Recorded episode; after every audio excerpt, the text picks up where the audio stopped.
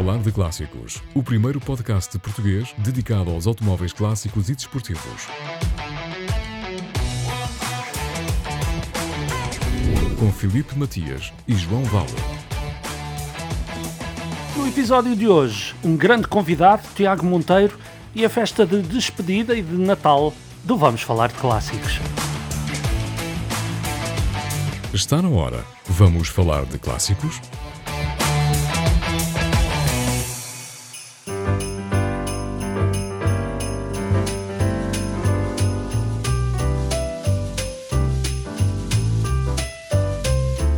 Olá a todos, bem-vindos ao podcast Vamos Falar de Clássicos, o primeiro podcast português dedicado exclusivamente aos automóveis clássicos e desportivos. Comigo, Felipe Matias, e com o João Val, estamos de volta há poucos dias do Natal. Espero que já estejam, tu incluído, João, com as comprinhas todas feitas, com a mesa da consoada quase preparada, com as varandas enfeitadas. É uma altura de festa, o Natal e hoje estamos a celebrar duas ocasiões: o Natal e o último episódio do Vamos Falar de Clássicos. É verdade. Olá, uh, Felipe. Olá aos nossos uh, queridos ouvintes. É, nem mais, é, estamos, estamos aqui na quadra natalícia e, e também aqui a celebrar o marco de, dos 40 uh, programas do Vamos Falar de Clássicos. Essas comprinhas todas feitas? Tudo feito. O, o, que se pode, porque não se pode estamos numa altura em que não se pode andar em grandes excessos, embora haja, haja sempre aquelas compras de última hora, mas epá, não, não podemos ser tão consumistas como, como, muitas vezes como, como somos e, portanto, é, é o essencial. É isso mesmo. Neste último episódio não podíamos acabar este programa de outra forma senão com o convidado que nós preparámos. O Tiago Monteiro é um rosto que dispensa apresentações ele está no Olimpo dos pilotos portugueses, foi o único até hoje que subiu a um pódio na Fórmula 1. Tem uma coleção de clássicos daquelas de sonho, incluindo muitos Porsches e um certo Honda antigo. Mas na conversa que vamos ter daqui a pouco com o Tiago Monteiro, ele vai não só encantar-vos por essa parte da coleção de clássicos que ele tem, como também vos vai arrepiar com a história de superação pessoal e física que ele próprio atravessou para encontrar a forma. Não é, João? Ele teve um acidente muito grave em Barcelona que lhe ia tirando a vida. Um, sem dúvida, um acidente que, que na altura muito se falou, mas também nunca foram dados os pormenores e, e tivemos agora a oportunidade de, de os ter através da, da própria pessoa que vivenciou essa, essa experiência que, que muito complicada mas que com muita resiliência foi ultrapassada e tornou o piloto e a pessoa mais fortes, certamente. Sem dúvida alguma, e se há pessoas que. Se há pessoa que, que é um exemplo de superação foi o Tiago, até porque depois venceu Vila Real num, num momento absolutamente épico uh, que vamos recordar mais à frente quando falarmos com ele. Depois do Tiago Monteiro, uh, o João Val tem uma surpresa para todos, porque não era Natal sem surpresas, e vai anunciar-vos algo que eu acho que todos vão gostar de conhecer e de ficar a saber. Fiquem connosco até ao fim do programa, acreditem que vai valer a pena a surpresa, ou pelo menos a informação que, o, que o João tem para, para vos dar e para dar a todos nós.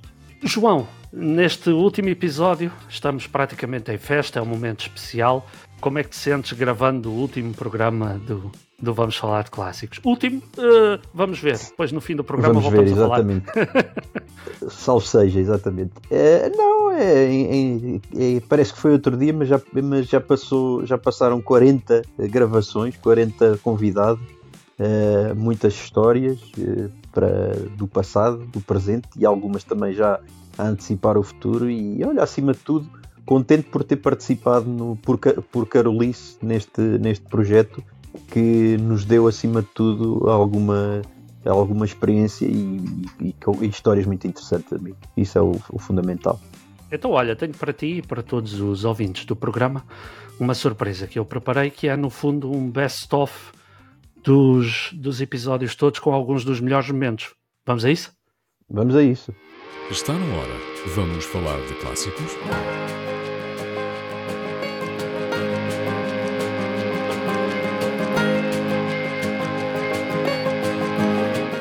1000 metros de altitude e depois uma, um vale a descer com a estrada aos zigzags, o sol a pôr-se uh, e o sol, a Croácia só ilhas, estava o sol a pôr-se no meio de duas ilhas com o mar todo todo vermelho, a, cor de laranja a refletir o, o sol. Uh, acho que foi, foi a imagem mais bonita e uma das estradas mais bonitas que foi uma estrada que conduzi para aí 4 ou 5 horas naquela estrada. Este carro até aqui é um porco, daqui para trás é um cão. Até aqui era um carro americano e daqui para trás era um carro europeu. Portanto, tu nem tinhas um carro americano, nem tinha um carro europeu. Estava todo mal arranjado. E a dona do carro gastou uma fortuna no carro, que eu depois vinha saber, mais do que se fosse eu aqui a restaurá-lo. E o carro estava um nojo.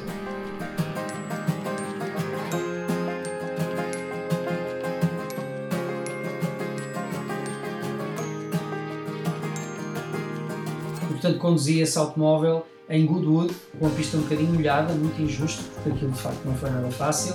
Sei que fiz um brilharete espetacular, tirei o carro da box, sem deixar ir abaixo. Acho que fui o único que não deixei o carro ir abaixo nesse processo. Cheguei lá e fiquei mesmo à frente, primeiro para sair, para sair para a pista.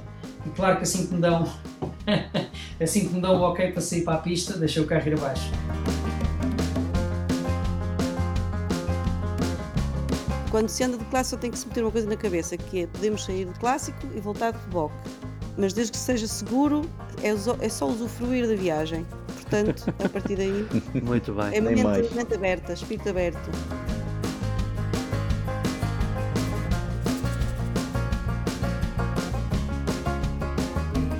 Assim, os clássicos para mim fazem-me sempre virar a cabeça. Fico, fico logo a olhar para um, para um, carro, olho mais facilmente para um carro clássico, ou antigo, ou o que for, uh, do que para um carro moderno. Porque os carros clássicos, especialmente dos anos 60, para mim 50, 60, 70, uh, porque para mim, pronto, foi uma, uma altura que eu, eu, nasci em 70, mas, mas lembro dos carros, uh, pronto, na altura já eram, os que eram assim mais velhotes, tipo 1920, 30, não, não, não me dizem gosto, claro, mas não, não, não, não anda atrás. Agora os, os MGs, os Volkswagen dos anos 60, 50, 60, eu fico maluco.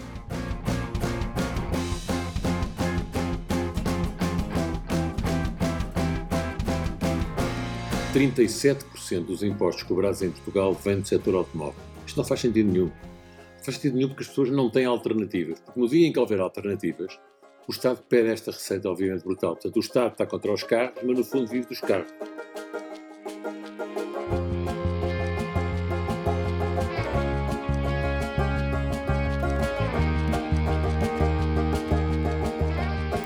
Vais continuar. Nós não somos princesas, nós, eh, se estamos ali é porque temos hum, alguma aptidão para aquilo, é porque temos alguma vontade e de alguma forma, se aquilo aconteceu, é porque não ia propriamente devagar.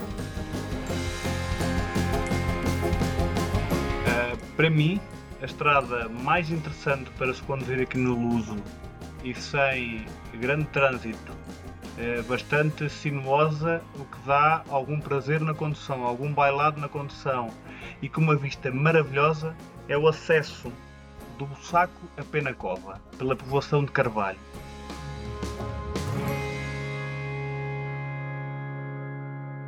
Vamos falar de clássicos.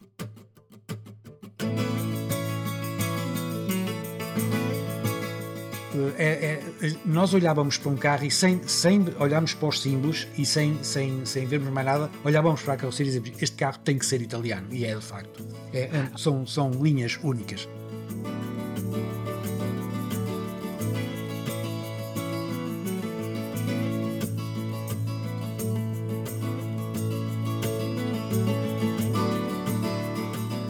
E quando penso em Little Bastard, uh vem-me um sentido de tragédia, de maneira que não quero pensar na minha réplica como um Little Bastard, mas um great friend, um grande amigo.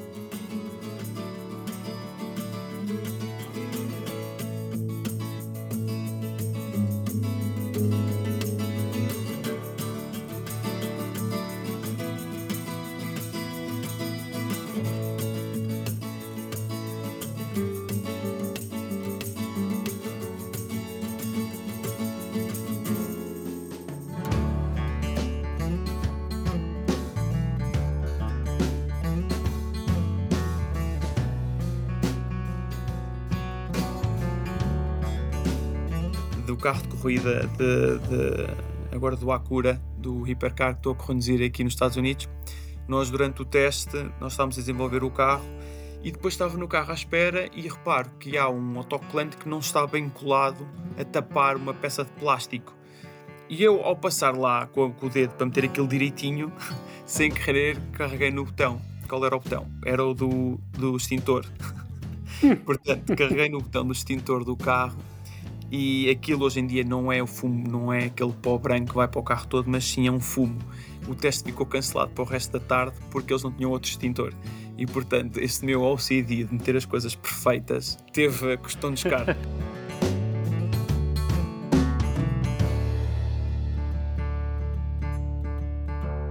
E então eu, eu tinha ficado com esse carro ao Zé Negre e um dia falou comigo: é pá, tem lá um carro que se sentava-te bem. E disse: pá, qual? 300X que é o Zé Negre. Vamos, vou lá ver isso. E fui lá ver e, epá, e, e aconteceu. Mas o mais engraçado é que a, o, o, carro tem duas chaves, uma preta e uma, e uma vermelha. E o carro só trazia a chave original preta, não trazia a vermelha. Há três semanas recebi um telefonema de uma pessoa amiga também, aí que me disse: oh, vá, diz-me uma coisa, tu ainda tens o 300X que era do Zé Negra? Disse: ainda tenho. Então, olha, tenho aqui uma coisa para ti.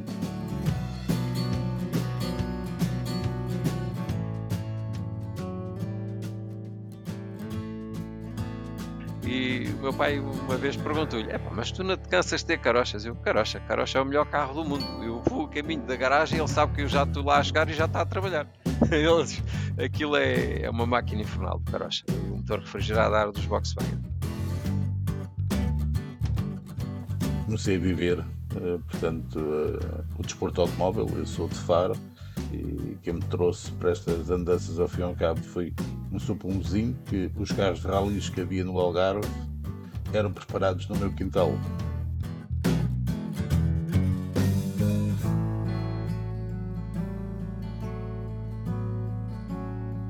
Fazer um carro naquela, numa era em que toda a gente fazia carros a contar tostões e já se partilhavam muitas plataformas, fazer um carro motor central para aquele segmento do mercado é uma coisa absolutamente arrojada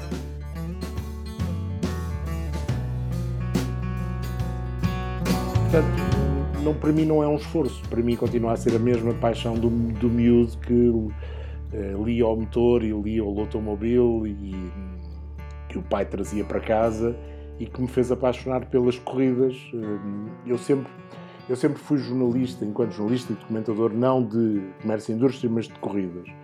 A mim o automóvel interessa-me muito, mas interessa-me sobretudo como máquina de competição.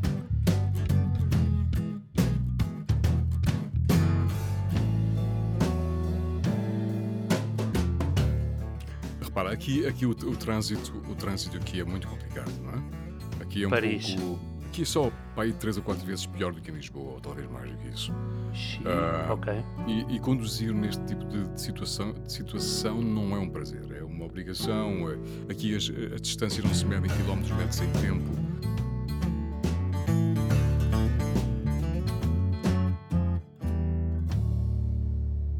Vamos falar de clássicos.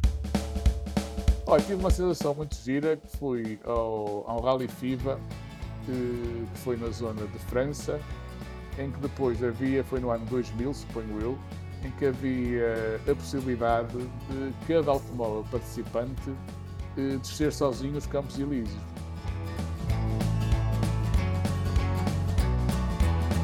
Todas as formas dos automóveis antigos têm muita poesia ali metida, que são curvas e contracurvas, poucas linhas retas existem, poucas linhas direitas, e o que nos dá alguma poesia à mente quando olhamos para aqueles modelos é, são de facto uma sucessão belíssima de curvas. Conseguimos ali, de certa forma, no museu, retratar um bocado ou um pouco da história do nosso eh, campeonato nacional de rallies e depois do Mundial de Rallys, ou seja, nós no fundo retratamos o que é essa história no todo, com Portugal e depois Mundial. E mais vale ficar com menos e, ter, e, e, usá-los, porque eu peco por isso, não uso, acabo por fazer muitas temporadas que não uso. Por isso é que mais vale ficar com uma dúzia uh, um dia destes e usá-los. O meu tio avô eh, que criou a minha mãe, uh, sempre, sempre, teve, nunca teve nenhum carro novo, salvo erro. E a minha mãe, depois, quando ouvir o podcast, ela depois confirmou, puxa-me as orelhas. Mas houve um ano em que uh, não tinha ainda arranjado o hotel e não sei porque, à conversa com o Domingos Piedade cá em Portugal, ele disse: mas eu tenho um quarto no hotel que me vagou de um dos meus elementos. E foi a única vez que eu fiquei em Le Mans, mesmo na própria cidade, no hotel do Domingos eh, Piedade e da sua equipa.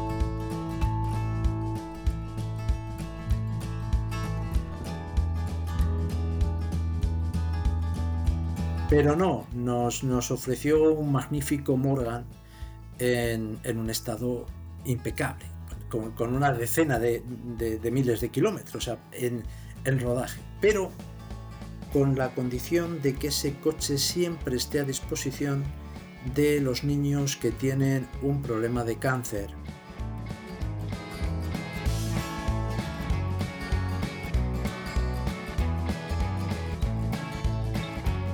Posso dizer, é, tem um motor fabuloso. Uh, aquela base fora é fantástica. Tem um, um, um chassi com suspensão que, que vem do Turcat Mary, uh, que, que lhe dá uma, um, uma segurança a curvar que é assombrosa. Trava bem. É tudo bom no carro. E anda muito. Anda mesmo muito.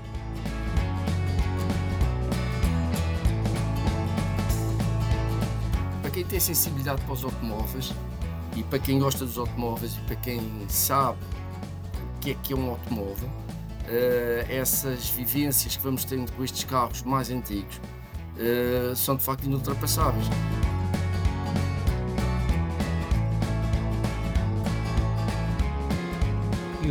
para-brisas, a primeira marca que nos conseguir entregar este, este elemento do automóvel montado será a marca que nós vamos escolher para depois ter o carro e assim foi. E foi a Volvo que entregou, foi a Volvo que entregou esse, esse digamos, setup para as filmagens e depois apareceu o P1800 no centro. E no final conferência de imprensa e foi o próprio Cancún que a certa altura disse ah tal, isto está a correr muito bem, é, é. e o Cancún disse, não, desculpem, mas há aqui uma coisa que eu quero falar.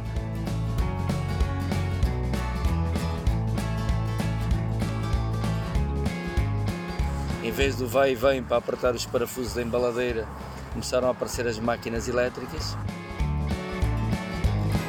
E também uma coisa engraçada que, que é pouco falada e até pouco explorada pela própria marca é que o motor de, de competição como nós conhecemos hoje e como sempre existiu durante todo o século XX foi inventado em 1912, 1913 pela Peugeot.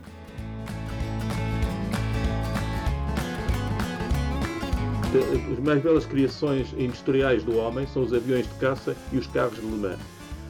E, e de facto são, representam o, o, o, o, carro do futuro, são as formas mais uh, elegantes e mais avançadas que o homem sabe produzir em cada época.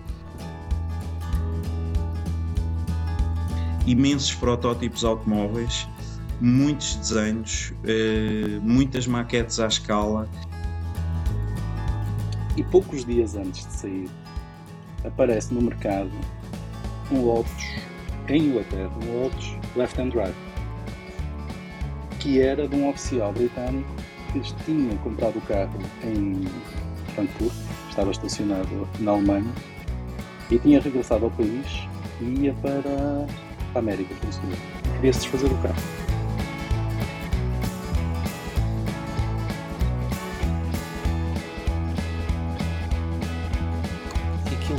Começa-me a dar chicotadas para um lado, chicotadas para o outro. e eu nunca mais o agarrei, fui bater de frente no separador central da Crel bati num poste que caiu para o outro lado da, da Crel e do outro lado houve um choque em cadeia por causa disto.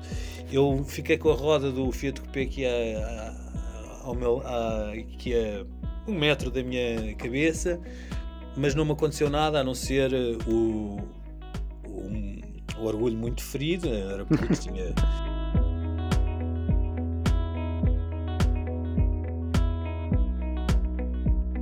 apareceu um Mercedes de frente e nós eh, batemos dele de frente, mas foi tipo assim uma coisa muito, um toquezinho um centímetro. Mas na altura lá dentro pensávamos, pronto, já estragámos tudo, já acabámos o rally e depois saímos todos dos dois carros, é? cada um do seu lado, e ficámos a olhar para os outros. E vimos que infelizmente não tinha acontecido absolutamente nada. Uh, e o senhor do Mercedes disse-nos a nós, depois, mais logo a seguir, que tinha sido uma honra para ele jogar contra aquele carro. Uh, tinha ficado super. Era tão bonito o carro, para ele tinha sido uma honra. Foi uma aventura ter jogado contra o nosso Rolls Royce. Pronto, e lá seguimos caminho, mas todos os dias tivemos problemas com o bobino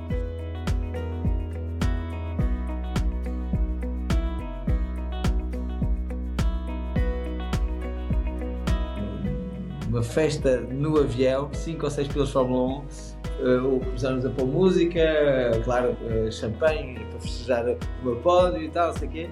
Foi uma coisa, a viagem toda, acho que não, nem dormimos, foi tudo seguido. A marca Vespa não precisa de fazer nada, porque os próprios fãs mostram o que é. Chegou-se a altura de comprar um carro lá para casa e no stand havia um um Corsa A1000 com meia dúzia de meses e havia um Corsa A 1300 GT com 3 anos. Escusado será dizer, o meu pai criou o GT e a minha mãe criou o 1000 porque tinha meia dúzia de meses, não é? Uh, como está. nós sabemos, quem manda não são os homens, portanto veio o 1000 para casa.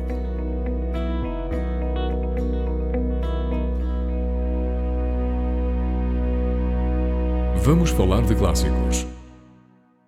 E pronto, foram alguns dos melhores momentos destes quase 40 episódios de Vamos Falar de Clássicos, com música de Josh Woodward, uh, usada no âmbito da licença Creative Commons. São músicas gratuitas, podem descarregá-las em joshwoodward.com. Os, os nomes das músicas usadas são a Breadcrumbs, Here Today, Bob Sells Chevrolets e Coffee. O que é que te pareceu, João Val? Bateu-te a saudade? Sim, é, não, é acima de tudo que foi, é, já é, já, já foi muita, aqui uma jornada bastante longa e com, com convidados de luxo e algumas frases míticas que foram, foram bem, parece-me a mim que estão bem escolhidas. Boa, top. Aproveitamos neste último programa do Vamos Falar de Clássicos para partilhar com vocês algumas das estatísticas que temos deste lado e que normalmente não chegam, não chegam aí só nos primeiros 30 dias do programa, só nos primeiros 30 dias, fomos pesquisados mais de 7.400 vezes no Spotify. É obra. Aproveito para mandar um abraço também a toda a gente que nos ouviu nos vários países. Em Portugal, no Reino Unido e nos Estados Unidos, os três países onde mais gente nos ouviu. Um abraço para todos vós. Mas um abraço também a quem se conectou connosco no Japão, na Alemanha, na Holanda, na Irlanda, em Espanha, Noruega, França, no Brasil, claro, na Suíça, Itália, Angola, Malta, Canadá, Hong Kong, Luxemburgo e no Líbano. Incrível. Tivemos uh, sete pessoas que nos ouviram no Líbano. Uh, portanto, para todos vós que estão aí, que estão aí no Líbano, um grande abraço. Uh, João, eu que pensava que a Covilhã ficava longe, uh, realmente a internet não tem fronteiras, não há. Somos um só planeta. Não há é, barreiras mesmo, somos um só planeta e uh, isto dá-nos uma, uma emoção incrível, porque de facto é, é, é, para vocês que estão aí desse lado que nós fizemos estes programas. O Spotify continua a ser a plataforma onde mais somos ouvidos, com quase 71% dos, dos streamings do programa. João Val, queres arriscar qual foi o episódio mais ouvido à data de hoje, que estamos a, a gravar este último programa? uh, pois, não sei. Uh, talvez o do uh, António Machado ou do Filipe Albuquerque. Bem, num deles acertaste. Okay. o dia em que António Machado trocou Mercedes por um Mini foi o episódio mais ouvido do podcast. Curiosamente, o primeiro episódio acabou por ser o nosso mais ouvido, em igualdade com o dia em que o presidente do CPAA desceu os Campos Elíseos de Sunbeam Tiger. Foi o oitavo episódio dessa primeira temporada que, em abril, parece que, que foi ontem e e já estamos a, a, fechar o ano. É impressionante e assustador uh, a velocidade com que tudo isto acontece. Um abraço especial também ao Ruben Mariz, ao McTostas, ao Luís P. Moraes, ao Hedger, ao Tiago XPTO, ao Fernando R. Matos e ao Mrs. Me and I, que nos deixaram as reviews de 5 estrelas no Apple Podcasts e que com isso muito ajudaram o programa a crescer. Muito obrigado a todos e, na globalidade, se estão desse lado a ouvir-nos, aceitem o nosso muito, muito uh, obrigado por, por terem feito esta viagem connosco. E agora, João, vamos passar dois sons que ilustram bem a diferença que o automóvel teve nos últimos anos. O primeiro é uma gravação do som de um Fórmula 1 desta temporada.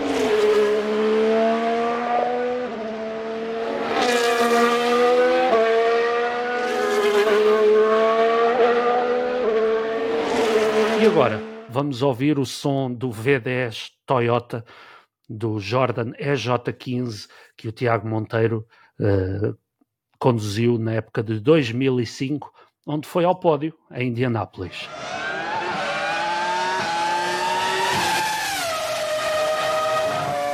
Nevertheless, uh, Minardi, Red Bull Racing and McLaren all going quicker in free practice than they, any lap that they managed in the 2004 season. We're riding on board with Montero down the back straight, 180 miles an hour before we hit the braking point and into turn 8, 75 miles an hour. 80 at the apex of this one. This is the really Mickey Mouse stuff. Slowest corner on the track here, turn 10. 56 miles an hour. Look at the rev counter leaping up to 18,000 RPM, then taking a bite through 11, 80 miles an hour on the exit, building up very quickly to 160 miles an hour. This is turn 12. This is the banking of the Indianapolis 500 in the opposite direction to the way the Indy cars go in that great race. 190 miles an hour as he kisses the wall almost on the outside of 13, crosses the line and goes in front of Christian Albers. É assustador, não é, João? assustador e, e, aqui neste caso, pronto, não, não acho que, que, o, que o passar do tempo tenha ajudado no, no que diz respeito ao espetáculo e ao, e ao tipo de, de, barulho que se cria dos Fórmula 1. Era um som muito mais agudo, claro, também é um motor aspirado uh, atmosférico, mas o que é certo é que faz ter saudades, não da velocidade, porque os carros de hoje em dia são muito mais rápidos, Uh, mas de facto era um, era um barulho. Os V10, os V12, os V10 e os V8 aspirados uh, nada tinham a ver com os V6 turbo atuais. Perdoe-me, mas eu preferia mais barulho e menos velocidade. sim, sim, sem, sem dúvida. Uh, mas, mas era possível mais, mais barulho e, mais e, e a velocidade igual, não tenho dúvida nenhuma.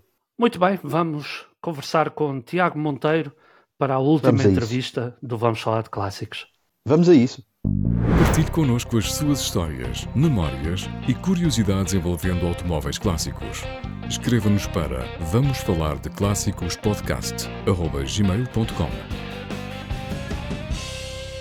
Tiago Monteiro tem 47 anos, nasceu no Porto, é um piloto português que dispensa apresentações e que fica para sempre no panteão dos maiores pilotos portugueses de todos os tempos.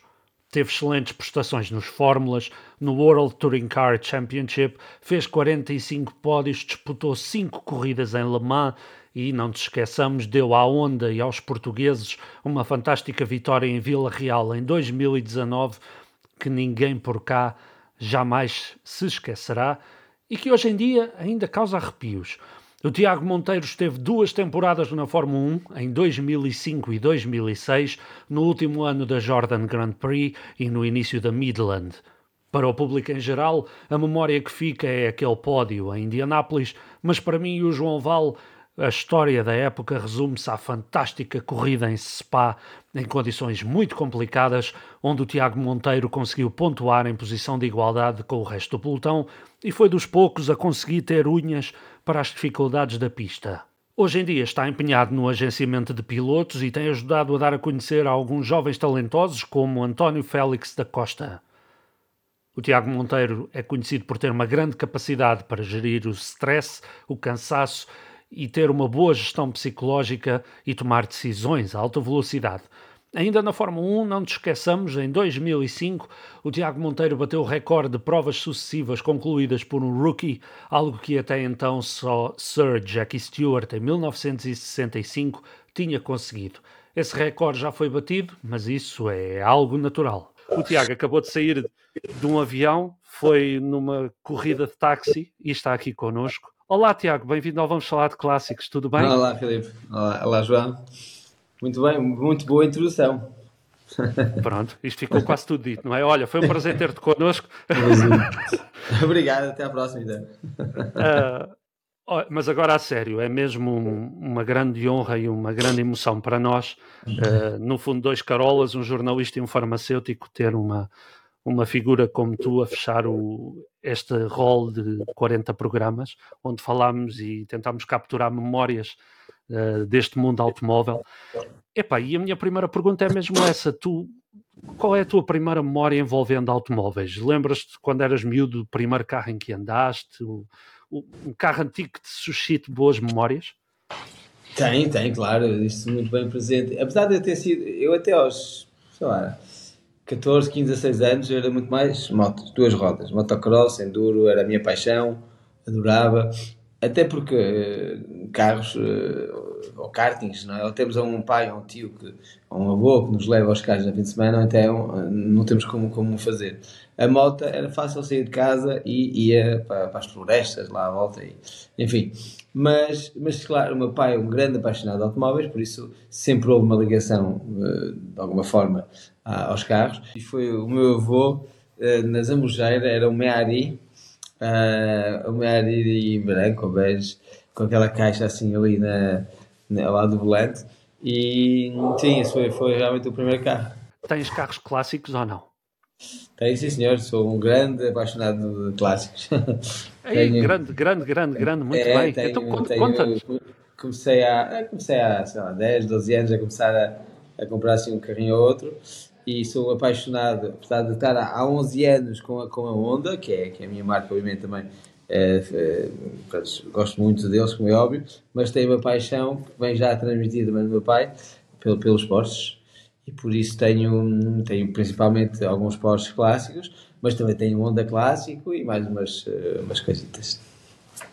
Queres ser mais específico ou não te convém muito revelar detalhes? Não, sim, não tenho, sem entrar em muitos detalhes, mas tenho, tenho sete, não, oito ou nove Porsches, de, desde os anos 70 até, até 2000, o mais recente assim, sim, até 2000, uh, ou 99. Depois tem um S600 Honda, uh, aquele pequenino vermelho, vermelho descapotável. Lindo, lindo, sonho. Uh, é, é e, estava há muito tempo à procura de um em bom estado, porque, bom, e finalmente encontrei na, na Grécia. Não foi, fácil. Uh, e na, aliás, agora entretanto foi para a Honda França, porque eles têm lá um especialista muito, muito bom pelos vistos. E descobri que havia cá em Portugal também um, um especialista para fabricar peças para o S600, peças que já não se encontram, e há um especialista em Portugal. Então, ou seja, este especialista está a mandar peças para a França para para pôr o meu carro como deve ser e deve estar quase a chegar. Uh, depois tem um Jaguar também, o XJS V12 de 89. Uh, nos Porsche sou apaixonado de turbos e tar targas, é a minha especialidade, entre aspas. O SC Targa, depois 930 Turbo, 964 Turbo, 996 Turbo, 993 Turbo, tudo, tentar ter. Uh, e depois cada um tem, tem a sua história. Uh, e pronto, eu tento, apesar de estar muito pouco cada Porto, tento rodar com eles. Uh, e, e, depois, no, na, na Honda, tem é 600, mas no dia a dia ando de Honda é elétrico, que é o que eu gosto de facilidade, e por isso vou, vou, vou variando e aproveitando. Tem também um Jeep americano, Chevrolet Tahoe, que era aqueles do FBI, do FBI nos filmes americanos, foi o meu prim, primeiro carro, praticamente, sim e, e fiquei com ele também. Que é que, aí tem um Mini, Mini que é inocente, porque este era fabricado em Itália. Aquela que é carrinha e com madeira, toda em madeira atrás. Uh, é uma carrinha Mini, mas de 67. Uh, eh, essa chegou, foi, o, foi o último que chegou. Uh, bom, acho que assim o que já não é uma empreitada pequena, Tiago. Já não, tens não, aí muito, muito, trabalho, muito, muito, muito, trabalho para manter essas máquinas em, em condições.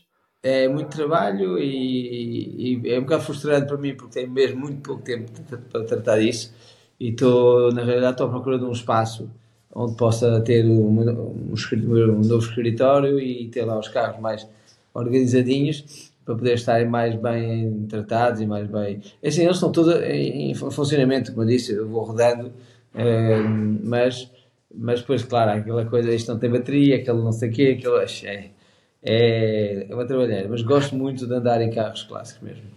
Tens alguém que trate disso por ti? Ou és tu que gostas de vez em quando até de ir com eles à inspeção ou ir certificá-los? Inspe inspeção até isso é fazer. O resto, mecânica, não, não é a minha especialidade. Eu gosto muito, mas não tenho muito jeito.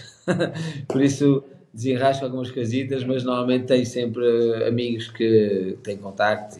Felizmente conheço muito, muita gente neste, neste meio e consigo arranjar especialistas para cada, para cada área mas uh, não tenho nem tempo, nem muito jeito para tratar deles, mas é algo que eu gostava de, de, de dedicar um pouco mais tempo uh, quando, quando abrandar um pouco as minhas atividades. És, és uma pessoa que sempre fez da tua carreira profissional andar depressa. Como é que é andar mais devagarinho em automóveis menos sofisticados, como são os antigos? Que é preciso uma sensibilidade própria. O que é, é. Que, é que te cativa nos carros antigos? Eu já, eu na estrada nunca fui de maluqueiras, nunca fui de exageros. Claro que se estiver atrasado para ir para algum sítio, uh, vou acelerar um bocadinho mais, mas no dia a dia sou bastante cuidadoso. Não tinha necessidade de andar rápido hum, devido à minha profissão, essa adrenalina que normalmente as pessoas têm. É, eu, é, é, minha, é o meu escritório, é a minha profissão, tenho isso todos os dias, por isso na estrada sempre fui muito consciente dos riscos e da e o perigo que há, eh, por isso nunca abusei muito. Por isso, nos clássicos é isso. Gosto de aproveitar, passear, mesmo que eu que, que vá a uma reunião, um escritório, seja o que for, vou sempre uh, aproveitar mesmo o carro. Gosto do cheiro deles, daquele interior, aqueles cores antigos, gosto daquelas direções pesadas, a caixa que é preciso com calma. Isso tudo tem um charme incrível. Depois, gosto da estética. Eu acho que eu, tenho, eu, tô, eu sou um Sim, sou amante desta, desta, do design dos carros dos anos 70, 80, uh, que são os meus preferidos. Tenho uma nostalgia. E é verdade que comecei, sim, tinha, tinha 30 e poucos anos quando comecei realmente a, a lembrar-me dos carros do meu pai, dos carros do meu tio, essas coisas todas, e fazia-me lembrar a minha infância, fazia-me lembrar uh, uh, este tempo, por isso há um lado nostalgia, há um lado prazer aquele cheiro a gasolina dentro do carro, mal isolado, essas coisas todas, faz parte do, do, do, do prazer que eu tenho mesmo. Por isso, é, é, isso que me atrai. É isso que me atrai. Claro que o conforto, o conforto de um carro moderno também não desgosto. Uma pessoa claro. entra, liga logo o telefone ao, ao, carro, eu passo muito tempo no carro, acabo por fazer muitos telefonemas quando estou no carro em, ligado, ao, ligado ao carro, dá jeito, o ar-condicionado funciona, os limpa funcionam, ou seja, e, e claro, a insonorização é, é diferente e não desgosto, mas se me, se me derem a escolher, se puder ter só um carro, seria um clássico de certeza. Uh, compraste-os todos restaurados ou, ou compraste uh, em meia vida e aventuraste nessa arte difícil que é restaurar? É, a maior parte restaurados, mas ainda comprei alguns. Uh, um comprei completamente, uh, estava a ser todo refeito.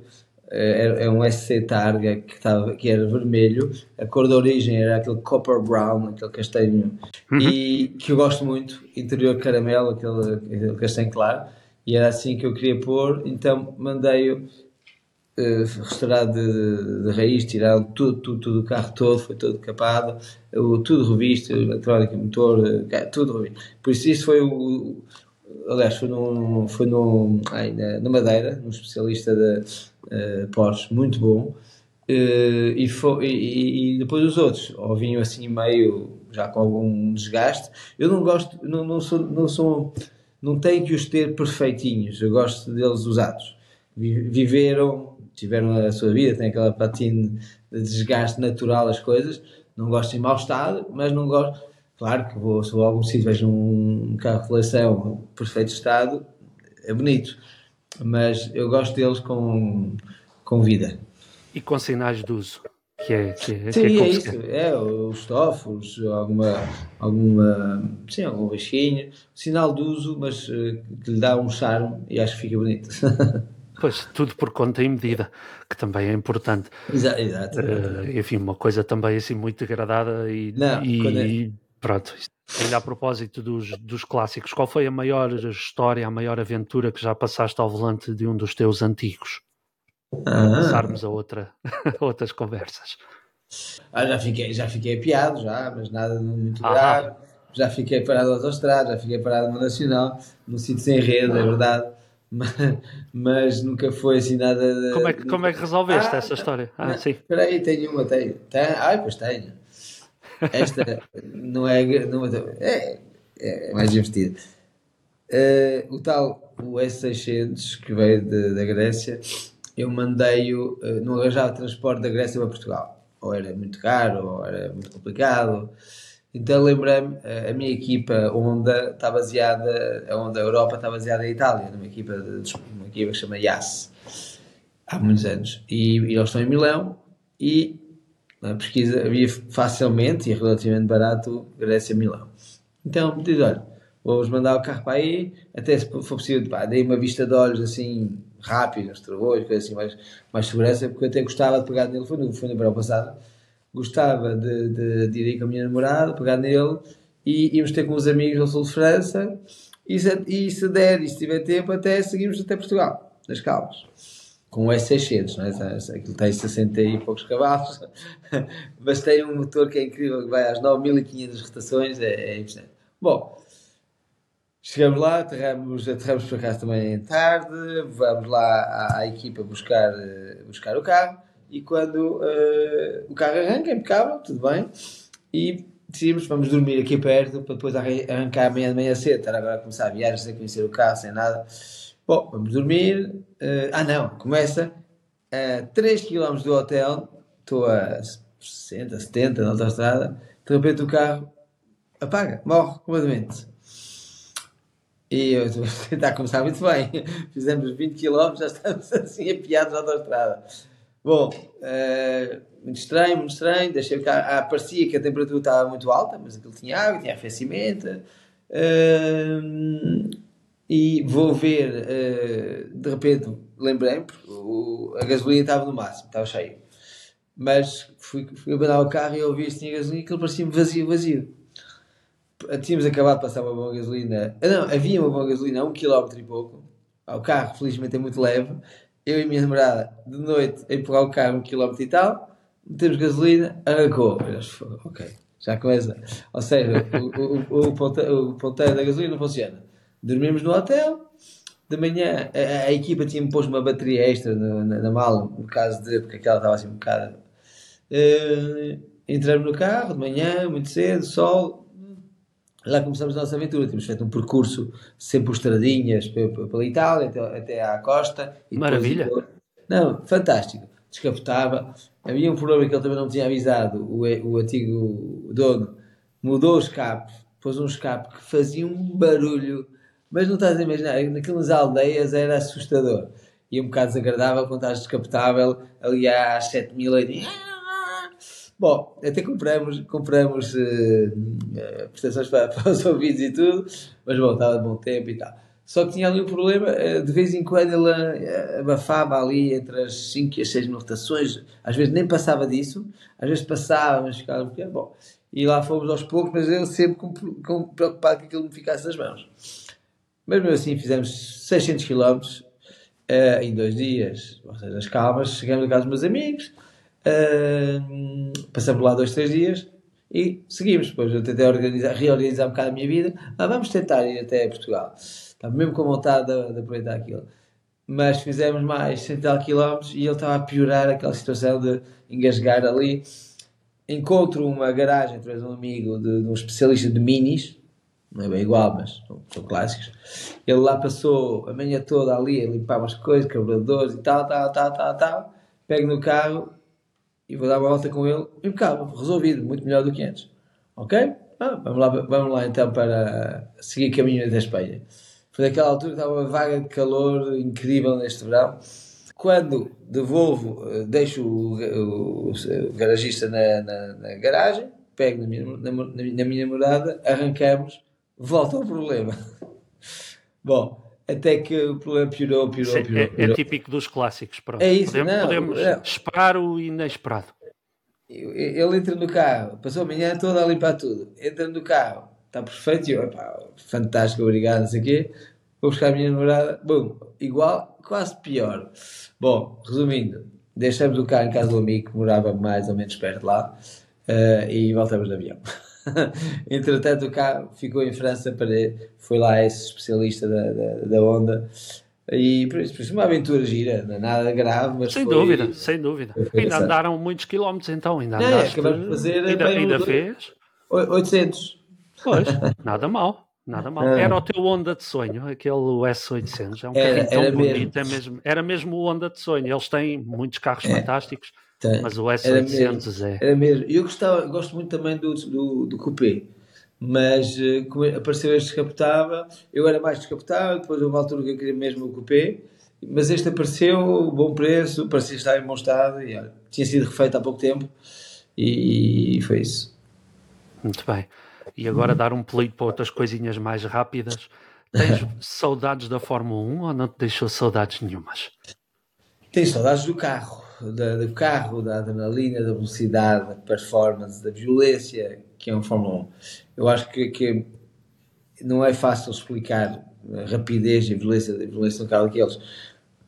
Um carro de competição é sempre rápido, nos maus lugares vamos para a Fórmula 3, vamos para a Fórmula 2, então vamos para a eu estive na Indy também, mas o salto que é a performance, a eficácia eh, do, do Fórmula 1 é, é, é inexplicável. E O nosso cérebro demora muito tempo a adaptar-se e a dificuldade de pilotagem, porque aquilo realmente é mesmo, mesmo muito rápido. Por isso tenho muitas saudades desse, dessa sensação. Ah, pois, esqueci-me de dizer, tenho o meu primeiro Fórmula 3 e tenho o meu último Fórmula 1 também. Ah, Eh, o Midland, ah, não era? O Spi- Spiker. Ah, o lembras Spiker. daquele, daquele, ano passou de Midland para Spiker. Exatamente. E eu- o carro que acabei a temporada, o chassi número 3, pronto, não, não tem motor e não tem, não tem caixa, ou seja, é o chassi todo, mas falta essa parte. Mas por acaso estou a ver se isso é realista, voltar a pôr cá. Há, muita gente, tem- há muitas empresas que fazem isso agora, eh, porque eu adorava voltar a, a ter aquela sensação, mas claro que é preciso ter, preciso ter, ter aquilo muito bem feito. Mas, para voltar à tua pergunta, estou com saudades, muito das saudades dessa parte. Não tem, e depois sim do, do trabalho da equipa, nós éramos 600 na, na Jordan, era uma equipa pequena e eram 600 na altura. Há 600 pessoas a trabalhar para dois carros, para, para que tu tenhas as melhores capacidades possíveis, analisar tudo que tu fazes, melhorar tudo, ajudar-te a evoluir. Um trabalho de equipa incrível. Ah, claro que a gente acaba por conhecer toda a gente, apesar de nas, nos fins de semana são 100 pessoas, conhecemos todos, mas na fábrica, onde a gente passava muito tempo, acabas por conhecer eh, pouco a pouco quase todos. Ah, e é uma grande família, é um esforço, é uma dedicação, precisa de uma dedicação enorme. E, e- e por isso uma pessoa acaba por passar lá muito tempo. Mas o que não, o que não tem muita saudade, saudade é da parte política e da parte das chatices todas que as dificuldades com os patrocinadores e é, é mesmo é um negócio muito muito específico. Ahm, e isso claro que estraga um bocadinho a essência e o prazer da, da, da, da competição e depois outra coisa, claro, a minha carreira toda acho que em todas as categorias que eu passei ganhei corridas ou lutei pelo campeonato tu ali tens que aceitar que estás numa equipa que não vais ganhar nada, não vais ganhar campeonatos, estás lá para tentar eh, chegar a uma equipa melhor. E isso ao início é difícil de aceitar. Quando o risco que a gente corre, o- os esforços que nós fazemos para, para uma, no melhor dos casos, um 11 primeiro, 12 segundo lugar, no melhor dos casos, na qualificação, que aconteceu uma vez ou duas, de resto é sempre 15, 16, ou seja, é, é difícil de aceitar isso, mas, mas em geral, sim, muita, tenho algumas saudades. Sim. Portanto, o, objetivo era sempre bater o companheiro de equipa. Era É, sempre. completamente. É, nós tínhamos quatro, quatro concorrentes, basicamente. Era uma- éramos- éramos quatro, era uma colega de equipa e os dois Minardis, que eram com, os que lutavam connosco. A Sauber, de vez em quando, eh, estava ali, depois eh, havia a Williams também, que não estava, nesse- nesses anos não estava top. Bom, mas estavam sempre um passo à frente. Os outros estavam de outra categoria. Então deviam ser várias categorias. Nu- Nunca ficaste surdo, fizeste parte daquela geração que conduziu os últimos, para muita gente, os últimos Fórmula 1 com um som bonito de ouvir. Mas para vocês Incrível. aquilo devia ser terrível, não é? Terrível, é muito bom de ouvir, na realidade, não é? Aquela, aquela, aquela força, aquela. Aquela Aquela explosão era uma, uma coisa mesmo Incrível. visceral, não é? E hoje em dia é, é diferente. Não, hoje em dia é horrível. Eu, é som, 20, 21 mil rotações na qualificação, depois passámos para 19 mil na corrida. Aquele som do V10 é uma coisa impressionante. No- e- mas sim, perdi, apesar de nós, nós tínhamos, claro, eh, eh, os, os rádios que isolam completamente o nosso ouvido, é feito à medida, mas, eh, sinceramente, fui perdendo eh, um bocado de audição. Felizmente não sou surdo, mas ouço muito menos bem. O, podem dizer o que quiserem. Chegar à Fórmula 1 são muito poucos. Portugueses na Fórmula 1 contam-se por uma mão. E portugueses que subiram ao pódio conta-se por um.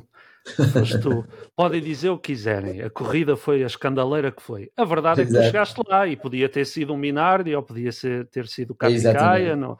podia ter sido Exatamente. qualquer um dos outros. E tu é que lá chegaste e tens o troféu. E tem, e tem o troféu, e sim, sim. Eu acho que, como tu dizes, foi uma, uma corrida controversa, foi, foi uma das piores corridas da história da Fórmula 1. Tudo bem, mas eu estava lá, eu fiz o meu trabalho, eu estava lá para correr. Os culpados, entre aspas, são os outros, é que não quiseram correr, por, bem, por razões de segurança, que eu entendo, mas nós, nós que os Bridgestone, não tínhamos culpa disso.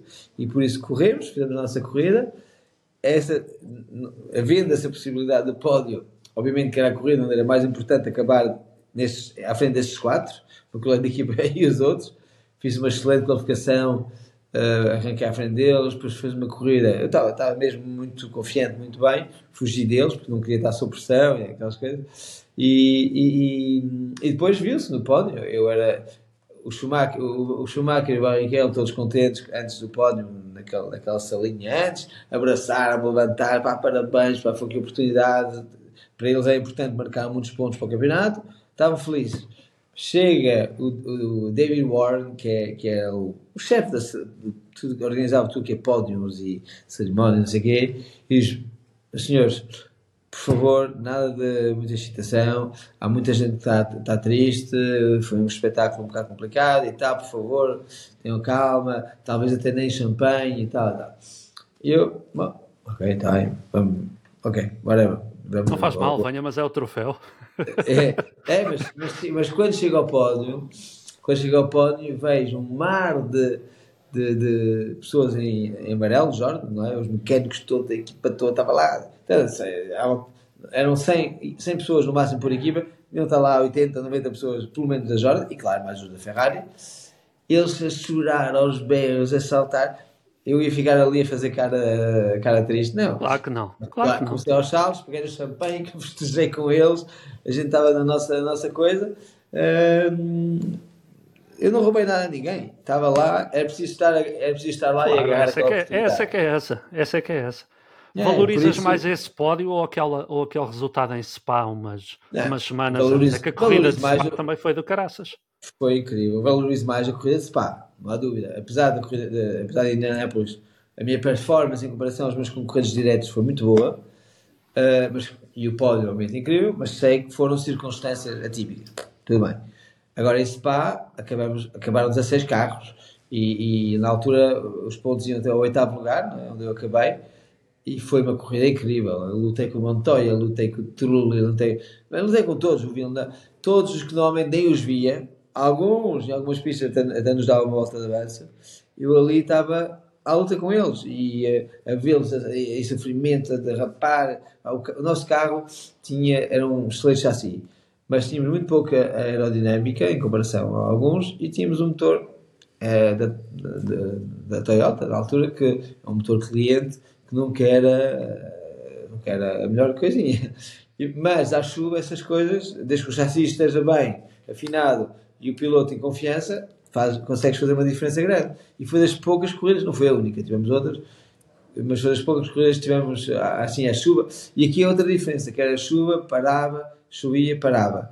E eu adoro essas condições, quando está assim aquele úmido só, que não sabemos bem o nível de gripe. Quando é chuva, chuva, mas é muita água e já sabemos. Quando aquilo começa a, a água começa a, a, a evacuar e é só úmido, eu adoro essas condições e por isso, sim, estava muito, muito contente com esse resultado, que foi para nós quase uma vitória, sim. Tens uma pista favorita no mundo? Seja a tua, a tua pista de eleição? Ah, sim, tem, não tenho uma só, mas eu diria que há, há pistas muito emblemáticas e que eu gosto muito. Vila Real, claramente, Vila Real é uma pista não só, pelo, não só pela festa e pelos resultados que lá tem, mas, que lá tive, mas a pista em si é fantástica. Macau, outra pista de outro mundo. Spa, muito ativo. Mas Spa, apesar de ser old school e, eh, e tem, tem, tem curvas incríveis, já é mais larga, já é mais segura, eh, enquanto Macau e Vila Real é citadina por isso não se compara. Depois a outra, a minha preferida, é North Life. Isso, eu sou um fã do North Life, ganhei lá três vezes em- na categoria Touring Cars, ganhei no WTCC também. Eu tive lá dois, não, um, dois grandes acidentes, muito violentos, que podiam ter corrido mal, mas felizmente correu bem. Uh, mas é o risco, só que a pista é a 25 km sem respirar, basicamente, só, só respiramos naquela reta longa de 2,5 km. A partir do momento que entramos na no resto da pista, não há um tempinho para respirar e 170 curvas completamente diferentes. Tem para aí umas 3 ou 4 do carro, levanta as quatro rodas. É, é único. É desafiante. Antes de eu passar para o, antes de eu passar para o João Val para a reta final, só uma, uma perguntinha que eu tenho que é pedir-te que nos recordes essa história no, no Grande Prémio da Turquia em 2005, quando o Colin Coles te arrancou um dente. Isto é verdade ou é folclore da internet? É mesmo verdade. Ainda ontem eu estava eu estava em Paris e em reuniões e, e tive alguém, alguém fez essa pergunta, um, sim, um, um amigo, uma pessoa, porque também tinha lido recentemente sobre isso. Não, não só é verdade, e há assim umas caricaturas foram feitas engraçadas, eu a, eu a fugir e o Collins atrás de mim assim com, com o bisturi. Enfim, eh, não, não, foi, foi mesmo verdade. Eh, Eu cheguei à Turquia com a dor de dentes, ligeira, normal. Eh, fazemos os treinos livres sexta-feira. Já a dor a aumentar, aumentar, aumentar, mas pronto, comprimidos. Nós temos o nosso médico ou fisioterapeuta connosco, que nos, nos ajuda. Vou para o hotel e aquilo começa da- das, das piores dores de dentes que eu já tive. eh, e fico um abscesso, estou a inchar, inchar tomei mais medicação, mais medicação e, e- e mais tipo alguma coisa para ajudar a dormir, mas eu lembro também, eu tinha um quarto com uma vista incrível para o, para o, para o rio, com a ponte, era lindíssimo. E eu fazia os 100 passos, din, din, de lá para o outro, a querer arrancar aquilo, uma dor horrível. Uh, até que às 4, 5 da manhã ligo ao meu fisioterapeuta, não, não consigo dormir, não consigo falar, isto está tudo inchado.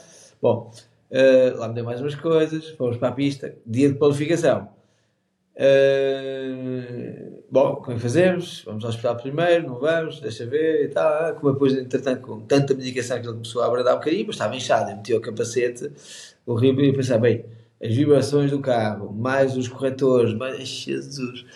Ok, vamos fazer a qualificação e, e- e ver. Isso foram mais, mais, mais injeções, vamos, tudo, tudo, obviamente dentro da legalidade de- de- do desporto, que somos muito controlados, mas o máximo possível para tirar a dor.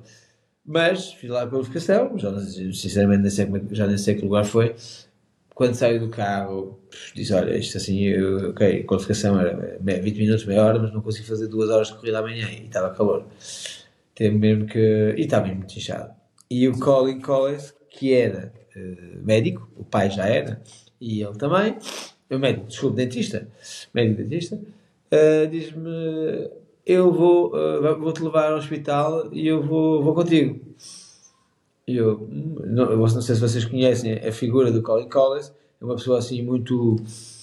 eh, não é Sim, sim. muito simpática. Sim. É, é uma pessoa muito carismática, muito inteligente e que eu aprecio muito, mas não é uma pessoa fácil, não é agradável de. Não é agradável de. de- Já estou, a, já estou a ver a imagem. é, exato. É. Bom, ele vem comigo na ambulância, chegamos ao, ao hospital, vamos lá para a zona de dentista e é uma doutora que, dentista que, que nos recebe E ele começa a explicar assim muito, pois ser uma piloto, é um piloto de Fórmula 1, temos que, tem que abrir o abscesso e tratar isto e tal, tal, tal, eu também sou dentista, por isso eu quero ver, e quero fazer, e se calhar até, não, eu logo disse, eu disse, eu quero, quero ver, quero ver, quero tratar, ok? Uh, eu, cheio de dores e preocupado com o que é ia, a pressão que ele estava a pôr na médica, até que a médica começa e começa, eu estou a sentir lá a tremer.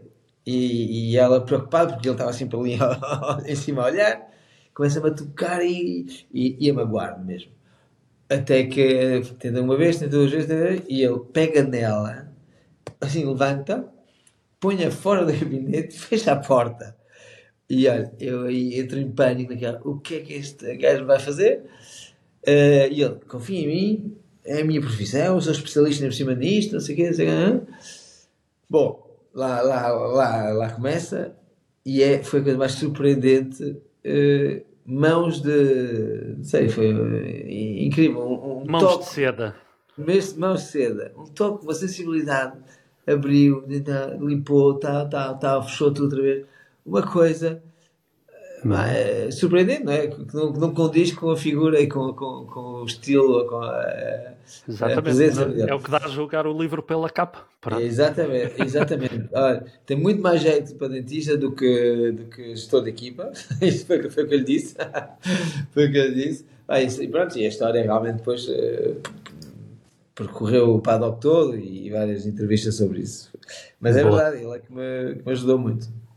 Muito bem. João, e, e Vila Real? Vila Real 2019, que foi a multidão a cantar a, cantar a portuguesa eu e o estava Tiago lá. aos saltos. Ah, Eu estavas estava lá. lá. Estava lá, estava lá. Estava lá. Ora, ora bem. Não sabia. Estava lá, Não sabia. estava lá e, e- e o Tiago estava numa, acho que estava numa scooter antes da corrida e eu disse-lhe assim, Tiago, vais ganhar isto. E, e é verdade. E, e, e concretizou-se. E concretizou-se, é verdade. Vila, Vila Real, eu já tinha ganho, já tinha feito alguns pódios, já tinha ganho em 2017. Ah, não, 16. Em 17 fiz dois pódios. Em 18 não corri porque tive, um, acidente em 2017 e, e em 18 não estava ainda em condições. Estava lá já, mas não estava ainda com autorização para correr. Mas já eh, a vitória de 2016 foi uma coisa eh, inesquecível e tão surpreendente a reação do público, a paixão que há naquela cidade e naquela zona foi, foi, foi, foi impressionante. Mas é verdade que 2019 tem um sabor ainda mais. tem um sabor diferente, porque foi depois de um acidente muito grave, do qual eu, eu- obviamente podia, podia ter eh, perdido a vida, mas sobretudo podia ter estado, eh, por pouco não fiquei tetraplégico, por pouco não fiquei, eu tive nove meses com 80% de, de, de estrabismo e que podia nunca voltar ao sítio.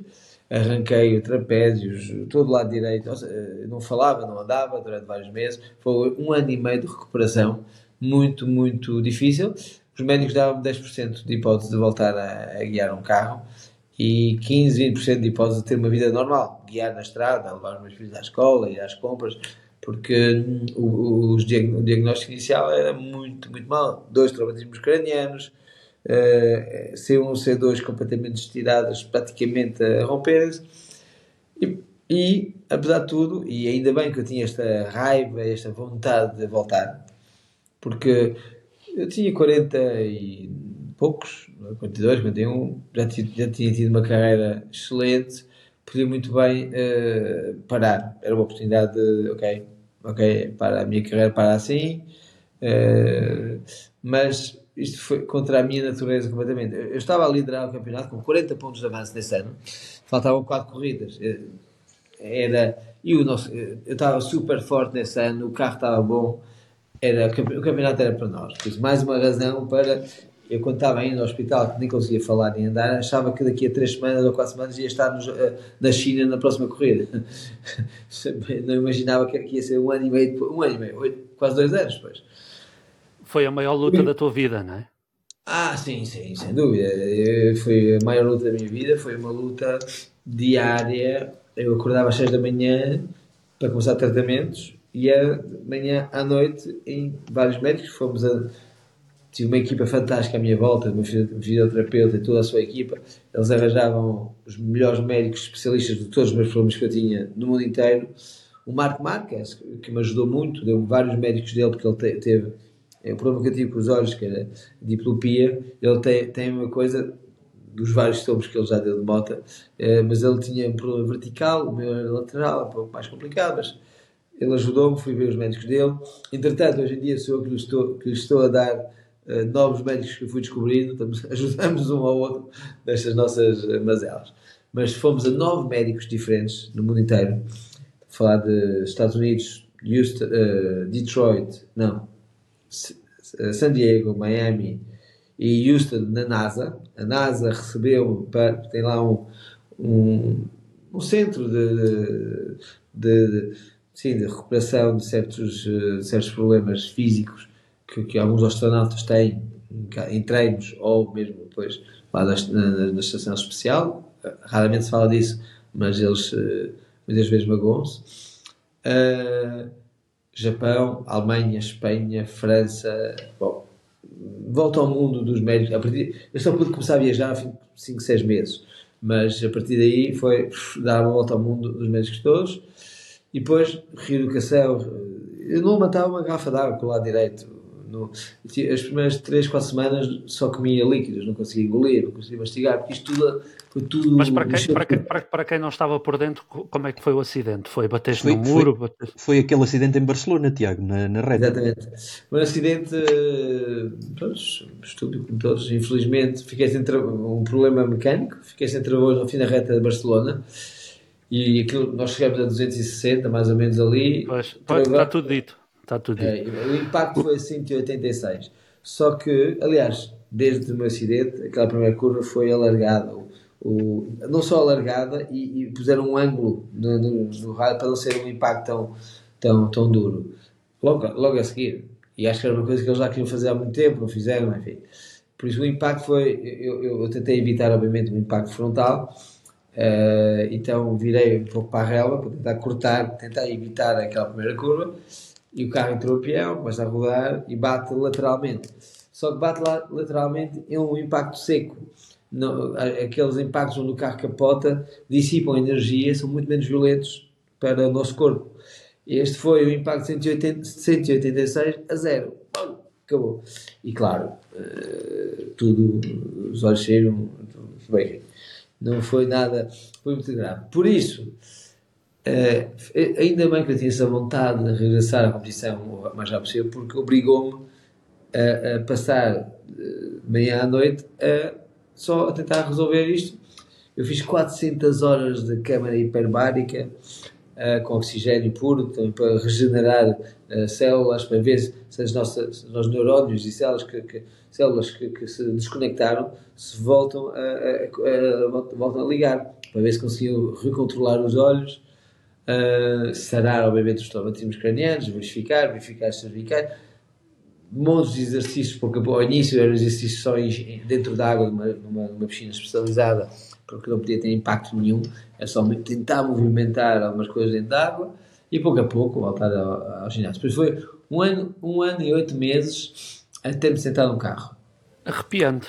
Nunca tinha ouvido, uh, nunca tinha ouvido esta, é verdade. Esta é, é, é, cá para contar a história já é um milagre, e, mas uh, ve, eu vejo isso muito frustrado não ter ganho o campeonato, obviamente, mas vejo isso. Ganhaste outra uma... coisa, deixa lá.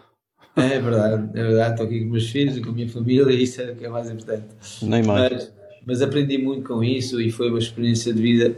Podia preferir não ter passado por isso, mas, mas aprendi muito e sobre mim, sobre, sobre as pessoas, sobre a vida em geral.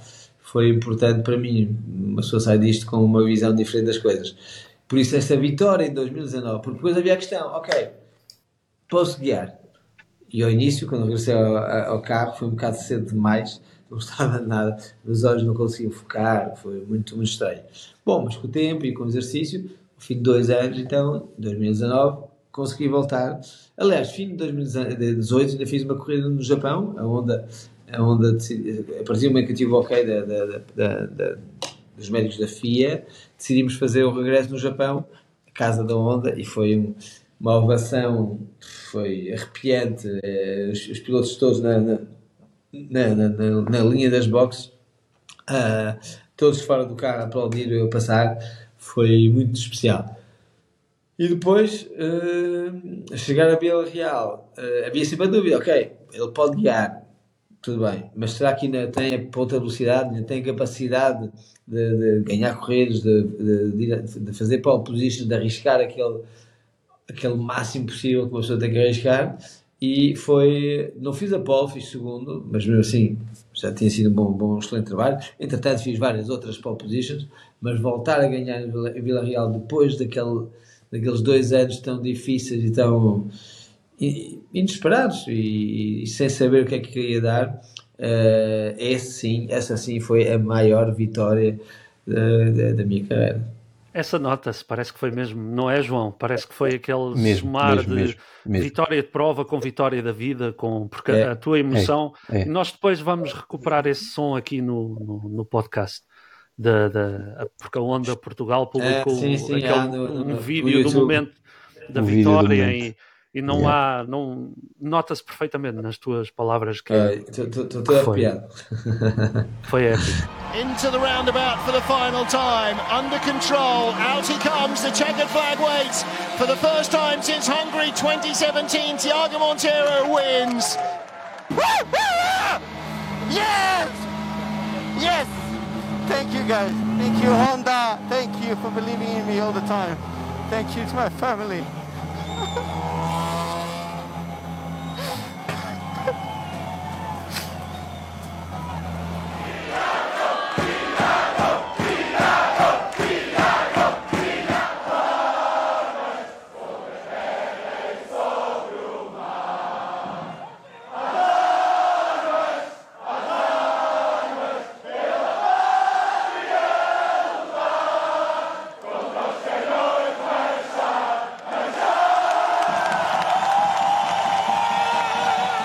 Tiago, olha, desde já, em primeiro lugar, agradecer-te eh, o, o nosso convite. É, é sempre um orgulho, enquanto entusiastas do, do mundo automóvel, poder falar com um dos melhores pilotos portugueses eh, e aqui muito, muito rapidamente, porque já falámos também da, da maioria das coisas, mas questionar-te aqui, eh, atualmente, quais são, portanto, ne- neste momento tens, acompanhas pilotos, eh, como é que está o, o Tiago Monteiro nos dias de hoje em termos de, de parte desportiva?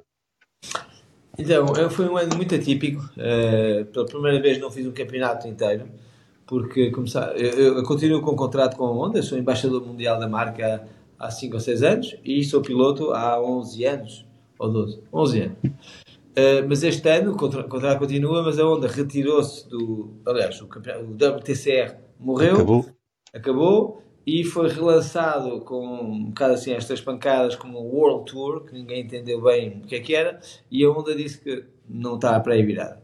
Entretanto, ok, não vamos fazer o campeonato, mas ia fazer umas corridas avulsas nos Estados Unidos, na Austrália e na Europa também uma outra, e acabou por não acontecer, por, por variadas razões. Por isso, este ano, na realidade, fiz duas corridas de Porsche Cup convidado e fiz três rallies, um deles de clássicos, um deles em Portugal, eh, e fiz uma rampa clássica de clássicos também eh, na Suíça.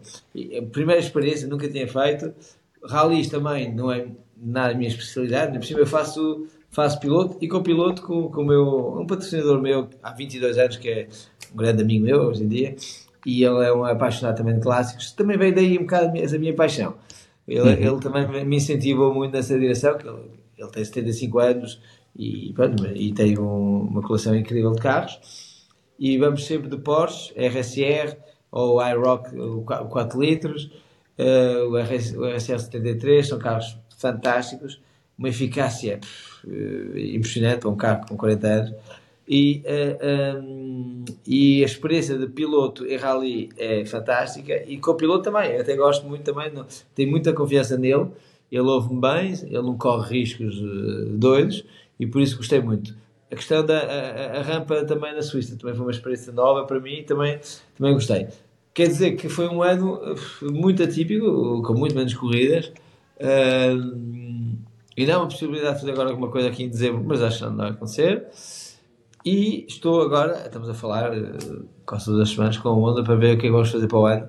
Se, se, se vamos para outro campeonato, se vamos para, para se voltamos para este World Tour que está acabou bem, começou assim um bocado mal, mas acabou bem. Vai ser anunciado agora que ele vai voltar a ser um campeonato, campeonato do mundo FIA de novo. Por isso, por que não? Eu já fiz o meu relatório, eu fui a Macau uh, em representação da Honda, conheci, falar com várias pessoas, fiz o meu relatório todo para lá e agora vamos esperar o feedback deles. Uh, por isso, a nível de competição, tem sido isso. O que me deu mais tempo para me concentrar nos meus pilotos, uh, e como disse ao início, o meu, o meu mais antigo, o meu mais antigo, o primeiro piloto, foi, já estamos juntos há 13 anos, é o António Félix da Costa, que é meu piloto há 13 anos e foi o primeiro piloto da Skywalker, e desde então tem tido, obviamente, vários, uns vão e vêm, como é óbvio, mas tem tido sempre entre, 7 a 10 pilotos mais ou menos uh, comigo. Uh, neste momento, portugueses, claro, tenho o António, tenho o Manuel Espírito Santo, está comigo há 3 anos, que está a fazer um excelente trabalho no, excelente, nos, excelente. nos protótipos, eh, na LMP3. A gente encontrou ali realmente o, o estilo dele e o carro se adapta muito, muito a ele e agora conseguimos, conseguimos colocá-lo numa muito boa equipa, com bons colegas de equipa, por isso estou muito, muito curioso de ver, ver esta, este ano.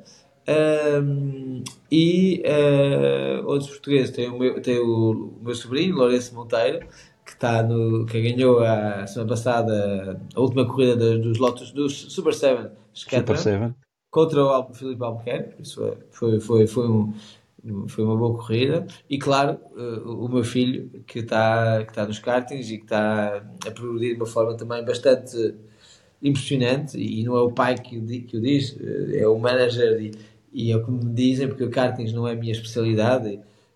Desculpa, não é a minha especialidade, por isso eu conheço, eu faço esta, eu faço a gestão de carreira já há 12, 14 anos, sei, sei reconhecer o talento de, dos pilotos, os, os, pontos fracos, os pontos fortes, e, e, e, vejo esta evolução do meu filho de uma forma incrível e sinceramente muita gente já diz, tanto em Portugal como lá fora, que é provavelmente, se há um português que pode chegar à Fórmula 1 nos próximos tempos, poderá mesmo ser ele, porque ele está a demonstrar talento incrível, uma capacidade mental com 13 anos, 14 agora, semana passada, uh, é incrível, fazer pole positions, fez a pole position no Campeonato do Mundo, ganhou três mangas, acho que não houve nenhum português, ele bateu os recordes todos os portugueses nos kartings, por, isso está a fazer um caminho muito bom, claro que com esta idade pessoa nunca sabe, daqui a 2, 3 anos pode-se fartar, ou pode, ou pode chegar a um pico, mas por enquanto está a fazer um trabalho excelente. Eu estou sempre de olho em português, nos portugueses, estou sempre de olho em novos talentos portugueses. Eu gosto de poder ajudar preferencialmente portugueses, mas por enquanto é, é isso. De resto, tenho o Norman Nato, que é um francês também muito bom, que está a fazer, está na Andretti Fórmula E e na J também na, no WEC. O Albert Costa, um espanhol muito, muito rápido, que agora pus na, nos Estados Unidos. O Will Stevens. O Albert Costa foi, era o que estava na, na Inter, que teve na Inter Europol agora em Le Mans, não foi? Que... Exatamente. Exatamente. Estava sei. na Inter Europol, no WEC. E, ainda estamos a ver se continua aí, mas não é certo. Mas pelo menos já assinamos no Ferrari uh, nos Estados Unidos, no, no IMSA, em GTs. Mas ele gostava de continuar no WEC também, claro, e estamos ali em, em conversas com duas equipas. Will Stevens, que teve na Marrússia, Fórmula 1, uh, que é um piloto também pff, incrivelmente rápido, e está uh, na, J no WEC também. Uhum. Exatamente, por isso eu tinha os dois pilotos da mesma equipa. E este ano ia ter os três, porque o Norman Nato, que assinou com Jota, ia ter o António, o Stevens e o Nato, mas três pilotos no mesmo carro. Ia ser muito divertido. Infelizmente, a Porsche mandou-nos ali um bocado, trocou-nos as tintas à última da hora e, e não deixou o António fazer o duplo campeonato. Tem uma rapariga que é Bijtke Visser, uma holandesa que está nos GTs, especialista mesmo de GTs, especialista do North Life Uh, tenho que. Ah, e, ah, e mais recentemente, outro português, desculpem, disse que, era, que, só tinha aqueles quatro portugueses, mas não. Tem um português, moçambicano, dupla nacionalidade, que é o Rodrigo Almeida. E o Rodrigo Almeida okay. estava a correr no GT, no GT4, no DTM Trophy ano passado. E agora estamos a ver se dá o salto, ainda não está nada fechado, mas está bem encaminhado para dar um salto mais. Uh, um grande salto a nível de, de, de campeonato porque também é um jovem com muito talento e que tinha que ser mais bem encaminhado. Por isso, o que eu gosto é isso: é não só descobrir talentos jovens, mas mesmo menos jovens, ali nos 30, 31, dar novos rumos às carreiras deles. Uh, até agora tem corrido muito bem, não é que eu tenha uma varinha mágica, mas consigo ter uma leitura de cada piloto. Tu percebes logo quem é que tem pernas para andar. Ou Sim. é uma espécie muito. de, por exemplo, os Maxes desta vida, uh, os Max Verstappen desta vida, identificam-se logo, é isso? Desde muito novo. É, muito, muito, sim. Claro que alguns se perdem pelo caminho, por várias razões. Porque hoje em dia, pilotos fantásticos, até há muitos, com talento. O problema depois é aqui. A cabeça que isto é muito difícil de controlar e saber como é que ela vai evoluir. Nós, nós na minha empresa, temos, damos muito, muito valor e muito dedicamos muito ao trabalho de concentração, de gestão do stress. A parte psicológica é crucial, em qualquer desporto. Mas o, o desporto automóvel parece que quase um bocado mais e por isso o piloto com talento, mas que não tem cabeça, não, não gera pressão a meio do campeonato. Já vi tantos assim, talentos tipo Max Verstappen, mas que não têm a mesma força psicológica ou mental dele, e a meio do caminho perdem-se eh, duas ou três corridas eh, falhadas, perdem para os campeonatos, não ganham, depois aquilo é uma espiral. Por isso, raramente me enganei até agora, já me enganei ó, em alguns, uma leitura, alguns que eu achava que eram uh, melhores do que afinal eram. Oh, e, e também já tive o contrário, já, tive, já comecei a trabalhar com alguns que pensei, bom, uh, não é, não é um Verstappen, mas tem, tem potencial e afinal, bum, foi muito melhor do que eu esperava. Por isso, há, há, há de tudo. Uh, e, e, depois, quando, quando são pilotos jovens, ah, quando chega à adolescência, aquelas hormonas todas e os feitios que mudam, e depois às vezes algumas coisas vão ficar mais interessados das coisas, não querem sacrificar a, ah, a, vida de, de, um adolescente, não é? De sair à noite, essas coisas todas, mas tem que entender que isto é uma profissão uh, full-time e é preciso dedicar 100% da nossa vida. Temos que, há, há sacrifícios que têm que ser feitos ou querem ou não querem. Ninguém os obriga, mas é preciso, quem quiser fazer tem que o fazer a 100%. Eu, senão não trabalho, eu não consigo trabalhar de outra forma. Nem mais, nem mais. E, e fico, fico, muito contente, já, obviamente, nós também seguimos uh, esses pilotos e, e, a maioria sabia que eram agenciados por, por ti. Uh, Agora, em jeito de também aqui de, de, de, para também não tomarmos muito mais tempo, perguntava-te, como o Filipe perguntou na parte dos, dos clássicos, se tens assim alguma história engraçada com, com, com pilotos ou malta ligada à Fórmula 1 enquanto estiveste lá no, no, naquele circo que é a Fórmula 1 uh, eh, e, e, se podias partilhar connosco. Posso partilhar? Não sei bem. não, mas. Uh, por acaso acho que esta nunca não é assim, é só uma, uma história, mas não, acho que nunca contei muita gente isto, pouca gente. Quando, quando foi do pódio de Indianápolis, uh, ah, aliás, dos dois, é, olha, agora, das duas vezes, a tal de Spa e a da Indianápolis, uh, nós tínhamos. Uh, eu não estava previsto voltar logo para a Europa, tinha, não sei o quê, tinha que ficar nos Estados Unidos por alguma razão, mais uns dias e afinal, uh, bem, com o pódio, com essa coisa toda, o meu agente e o meu relações públicas, tu tens de voltar, que está está uma maluqueira, Portugal está doido, os jornais, etc, etc, só, só falam de ti, é tudo amarelo, amarelo, amarelo, tens de voltar, esquece. Então, mas e agora como é que eu volto? Bom, entretanto, não sei como é que surgiu, havia dois ou três pilotos que iam voltar de, de, de avião uh, privado e disse, olha, desculpem lá, mas há mais um lugar para para, para voltar. Era o, era o Button, era o Mark Webber, era o De La Rosa, Raikkonen, eram 5 ou 6. Bem, e ok, havia um lugar e o, o, o, prémio do pódio ajudou a, a, pagar a viagem que não era barata como eu imaginar, mas pronto, que se lixe, tem que ser, tem que ser. E, fiz a, e foi a coisa mais inesperada, que foi uma festa, basicamente, de, uma festa no avião, cinco ou seis pilotos de Fórmula 1, uh, começámos a pôr música, claro, uh, champanhe para festejar o meu pódio e tal, sei quê. Foi uma coisa, a viagem toda, acho que não, nem dormimos, foi tudo seguido, uh, muito, muito divertido e, e... Até admiro o Raikkonen alinhar numa coisa dessas, um homem que Ui, é, é sempre pior, tão frio. É, é o pior de todos. ele, ele, ele, é sempre, ele é sempre, como, é, exato, ele é sempre muito sério e não fala e, e muito fechado, mas quando é para se divertir, ui, é, é, é, é do pior. A, a, a outra história também que tem a ver também com o avião, que foi uh, depois de Spa, aí sim já estava programado eu ir de Spa para a Inglaterra, onde eu vivia na altura, uh, no avião do Mark Webber e, e, mais um outro piloto, e, e, havia um horário para sair antes daquilo ficar muito escuro, não sei. Ah, só que como eu fui ao pódio, aquilo atrasou muito, conferência de imprensa e tal, e tal, e tal. Aí tinha o Mark Webber a ligar, ligar, ligar, mas nós temos que ir, nós temos que ir, nós temos que ir. Bom, até que tivemos que chamar, tive, tivemos que ir, lá a polícia abriu o caminho, porque para sair de Spa, já foram, que são estradinhas pequeninas, aquilo quando, quando entope, ficas parado horas no trânsito, começa a sair tudo parado, liga mais uma pessoa, vem a polícia, abre o caminho para, para todos, passamos por, por meio de, das estradas que, que, que nem, nem sei como é passamos, e lá chegamos um minuto antes do aeroporto fechar e lá conseguimos sair. Por isso, é assim estas, estas histórias Muito assim mais. Eh, não havia, não havia melhor forma de acabar. O Tiago, tu concretizas os sonhos dos teus pilotos uh, quase todos os dias e acabaste de concretizar o sonho de mais duas pessoas, de mim ah, e do João.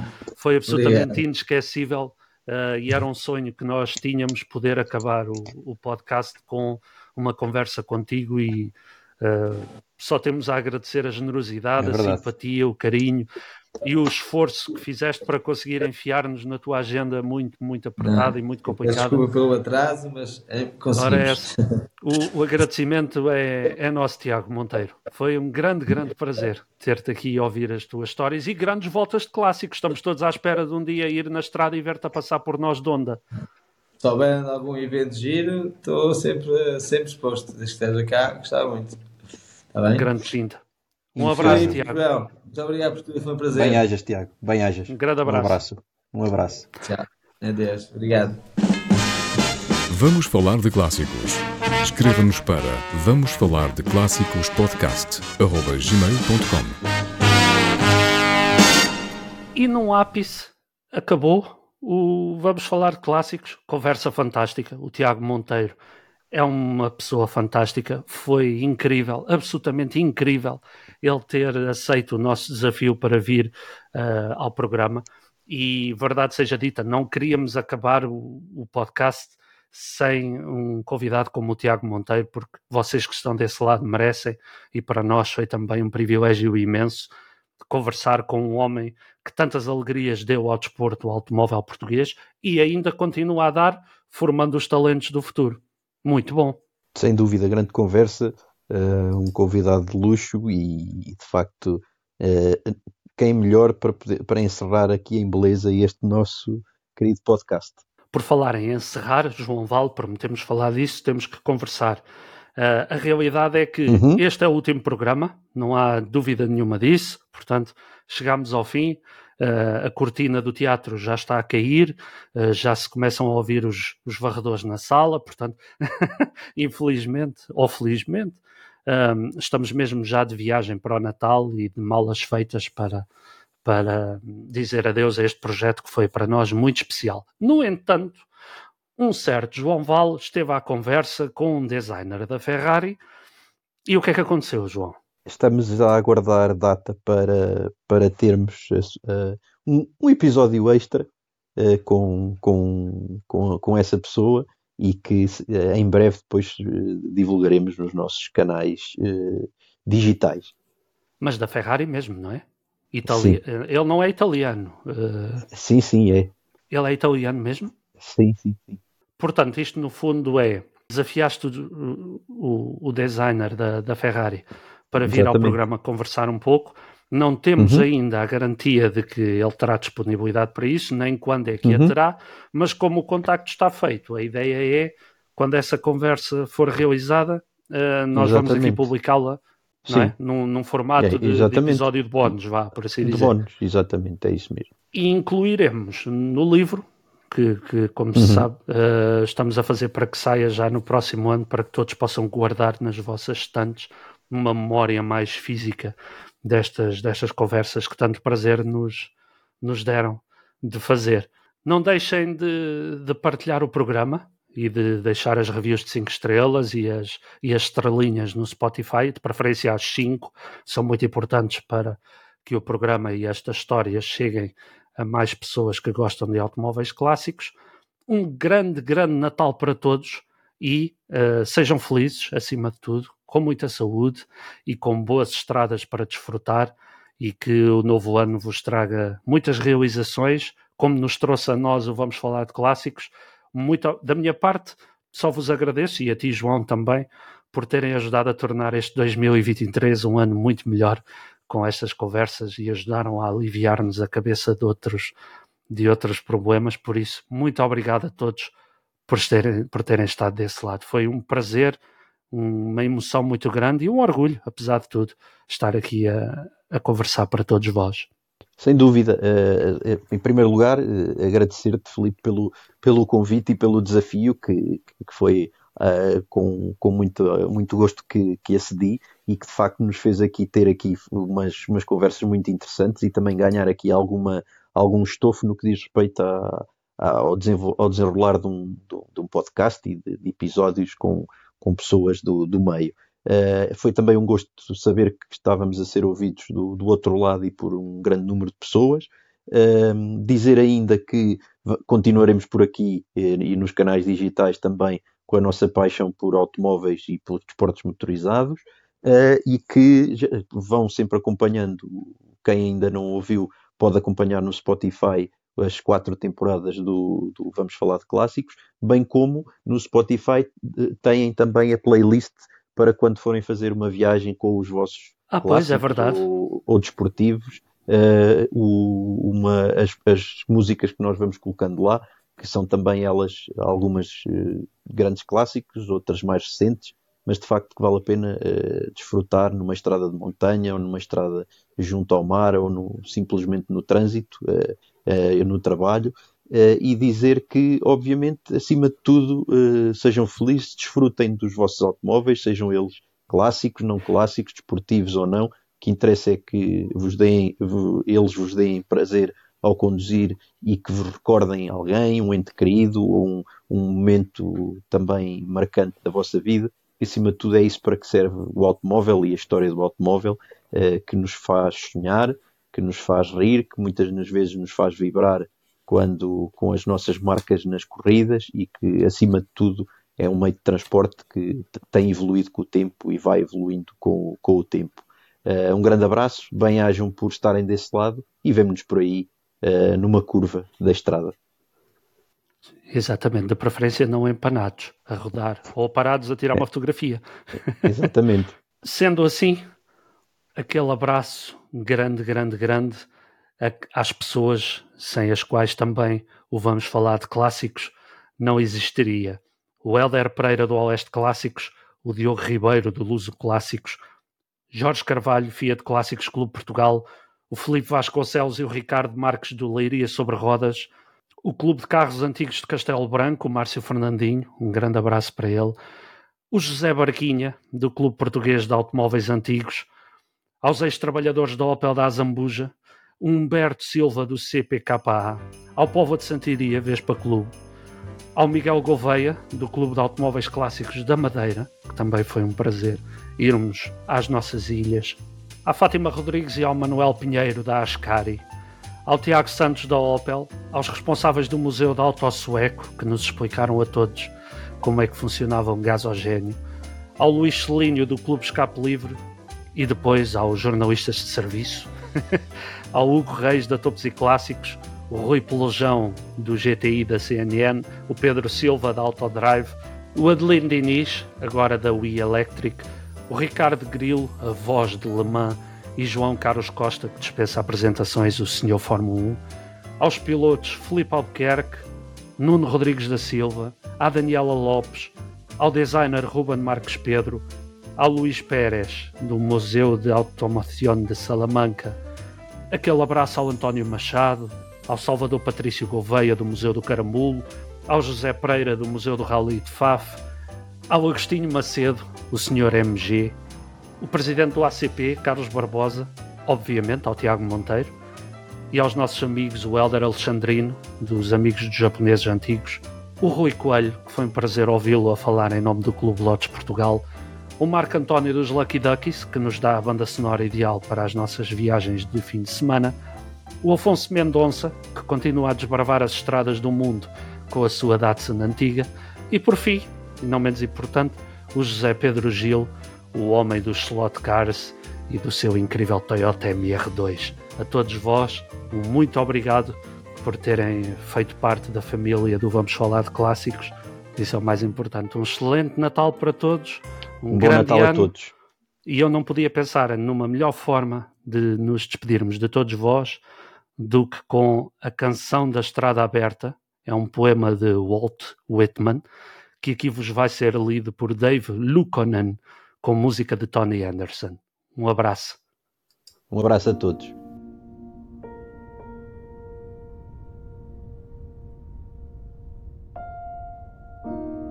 Afoot and light-hearted, I take to the open road, healthy, free, the world before me, the long brown path before me leading wherever I choose. Henceforth I ask not good fortune. I myself am good fortune. Henceforth I whimper no more, postpone no more, need nothing, done with indoor complaints, libraries, querulous criticisms. Strong and content, I travel the open road. The earth. That is sufficient. I do not want the constellations any nearer. I know they are very well where they are. I know they suffice for those who belong to them. Still, here I carry my old delicious burdens. I carry them, men and women. I carry them with me wherever I go. I swear it is impossible for me to get rid of them. I am filled with them, and I will fill them in return.